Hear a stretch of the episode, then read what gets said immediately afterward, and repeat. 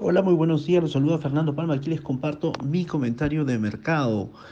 Estamos viendo petróleo llegando a la marca de 85 dólares por barril. Eso significa casi 13,5% tan solo en algunas semanas de enero, lo que ha traído un nuevo leg al alza sobre las tasas del Tesoro americano, en especial la marca del 10 años. Nosotros habíamos comentado que los tesoros americanos estaban en un canal 1,70 a 1,785, inclusive 1,80.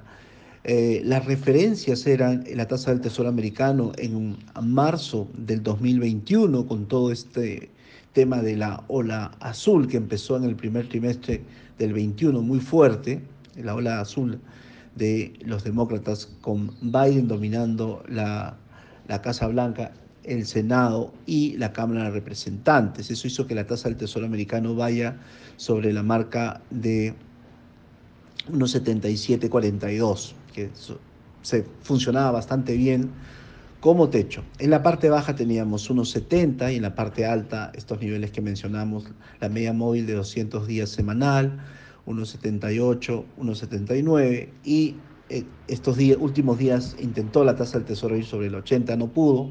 Primer intento, hoy se convertía en el segundo intento. Y efectivamente, con un petróleo subiendo, eh, rompiendo máximos en los últimos años, multianual, hemos visto nuevamente una mm, consolidación de la tasa del tesoro, ya está en niveles que no ha visto desde enero del 2020 y la tasa em, del Tesoro americano está subiendo hoy día 5 básicos, se está ubicando en 1,845, perdón, 6 básicos por encima del cierre de ayer. Eso significa mayor soporte también para el dólar, ya que vamos a tener eh, todavía aceleración en los precios y la Fed podría estar bastante atenta, que ha estado bastante detrás de la curva, a subir tasas a pesar de que ya se esperan cuatro subidas de tasa este año. En esta línea, eh, en el mundo G10, el, dólar mantuvo un soporte en el promedio móvil de 100 días, el indicador DXY, y ha ido acelerando su movimiento al alza en las últimas jornadas y hoy empieza a consolidarla, lo mismo que es decir que hemos visto eh, el, el, mejor momento del euro y ahora empezamos a ver un retroceso también importante si el DXY estaba en, 100 días promedio móvil, exactamente le sirvió de soporte al dólar, es básicamente el techo del que ha tenido recientemente el euro y estamos viendo el, el, euro testeando 50 días promedio móvil, pero desde un euro bastante más vendido, un dólar más comprado. En esta parte del mundo, en el mundo eh, eh, de las monedas eh, emergentes y las monedas latinoamericanas, estamos viendo algo más de resistencia a una apreciación del dólar. hemos tenido una apreciación muy fuerte en el real en las últimas semanas, en los últimos días.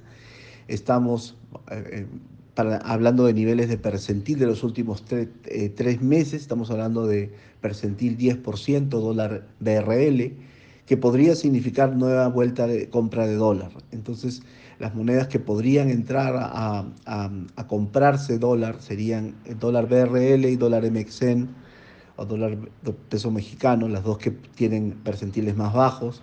Eh, sin embargo, como vienen de apreciaciones muy importantes, en el caso y tienen, y tienen en el caso del real, tienen una tasa de política monetaria de 9.25, la tasa CELIC, y también una tasa bastante atractiva en el caso del peso mexicano, está costando esa subida del dólar por lo menos de estas dos monedas.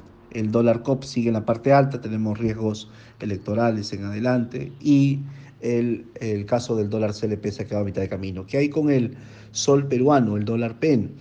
Eh, nosotros hablábamos de una marca de 385, 386.50 como los primeros niveles técnicos. Debajo de estos niveles nos quedaba eh, el 382.50, que es el nivel de apreciación muy fuerte que tuvo el sol después de que allá por el 26 de junio del 21, eh, aún eh, con, no, no habiéndose anunciado como final ganador de la segunda vuelta, pero básicamente estaba en disputa en el, eh, la, presidencia, entre, eh, se estaban haciendo el conteo de los votos, el Jurado Nacional de Elecciones todavía no había ganador a Castillo, aunque tenía las chances más importantes. Castillo, eh, me parece que es el sábado 26 de junio, en, en, una plaza pública, anuncia que ratificará en la silla de presidente del Banco Central a Velarde. Y lo que se tuvo después es una apreciación muy fuerte del sol y llegó a mínimos de 382.5. Entonces podría el mercado estar pensando en esa vuelta a esos niveles. Llegó a cotizar en algún momento ayer que fue feriado americano y eh, hoy que la sesión también empezó con oferta, llegó a cotizar en la, la parte media de 383, probablemente una figura por encima de ese nivel técnico que estábamos mencionando.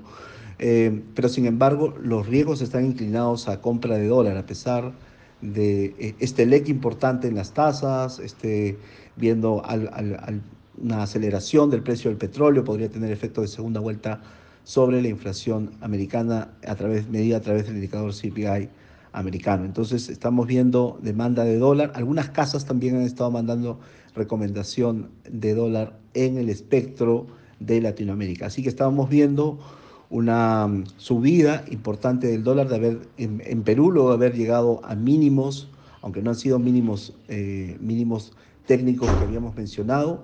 Estamos viendo una, una elevación del tipo de cambio que tiene que ver con el entorno global.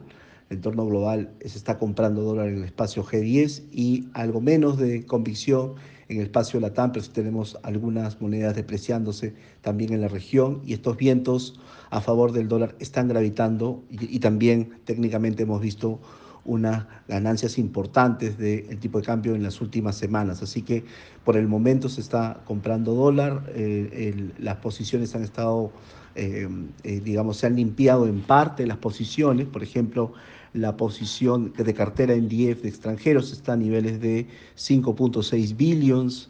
Al cierre del año pasado estaban 6.5 billions. Ha habido una limpieza de la posición de cambios de extranjeros que estaba larga, están menos largos. El, eh, eh, durante el fin de semana también se publicó el déficit fiscal para el 2021 de, de Perú y esto es una muy buena noticia y terminó en 2.6% es una muy buena marca. Veníamos de un déficit fiscal de 8.9% que se hizo durante la pandemia en el 2020 y para ponerlo en contexto, en algún momento la administración Sagasti esperaba que el déficit fiscal del 21 cerrara en 5.4%, pero se cerró en 2.6%, inclusive se ha pasado fondos, casi 18 billones de soles, al Fondo de Estabilización Fiscal, lo cual es una buena noticia. Entonces, pero las noticias han estado también puestas en precio. Hemos visto una apreciación importante en el sol peruano, que ahora luce, luce bastante estrecha la posición, hay que, se está rearmando de alguna forma, estamos viendo una, un, alza del el dólar ante estos niveles ya bastante estrechos y teniendo demanda de dólar en el espacio G10 y también en la TAM. Eso es todo por mi parte, que les vaya bien, un gran saludo. Bien, un gran saludo.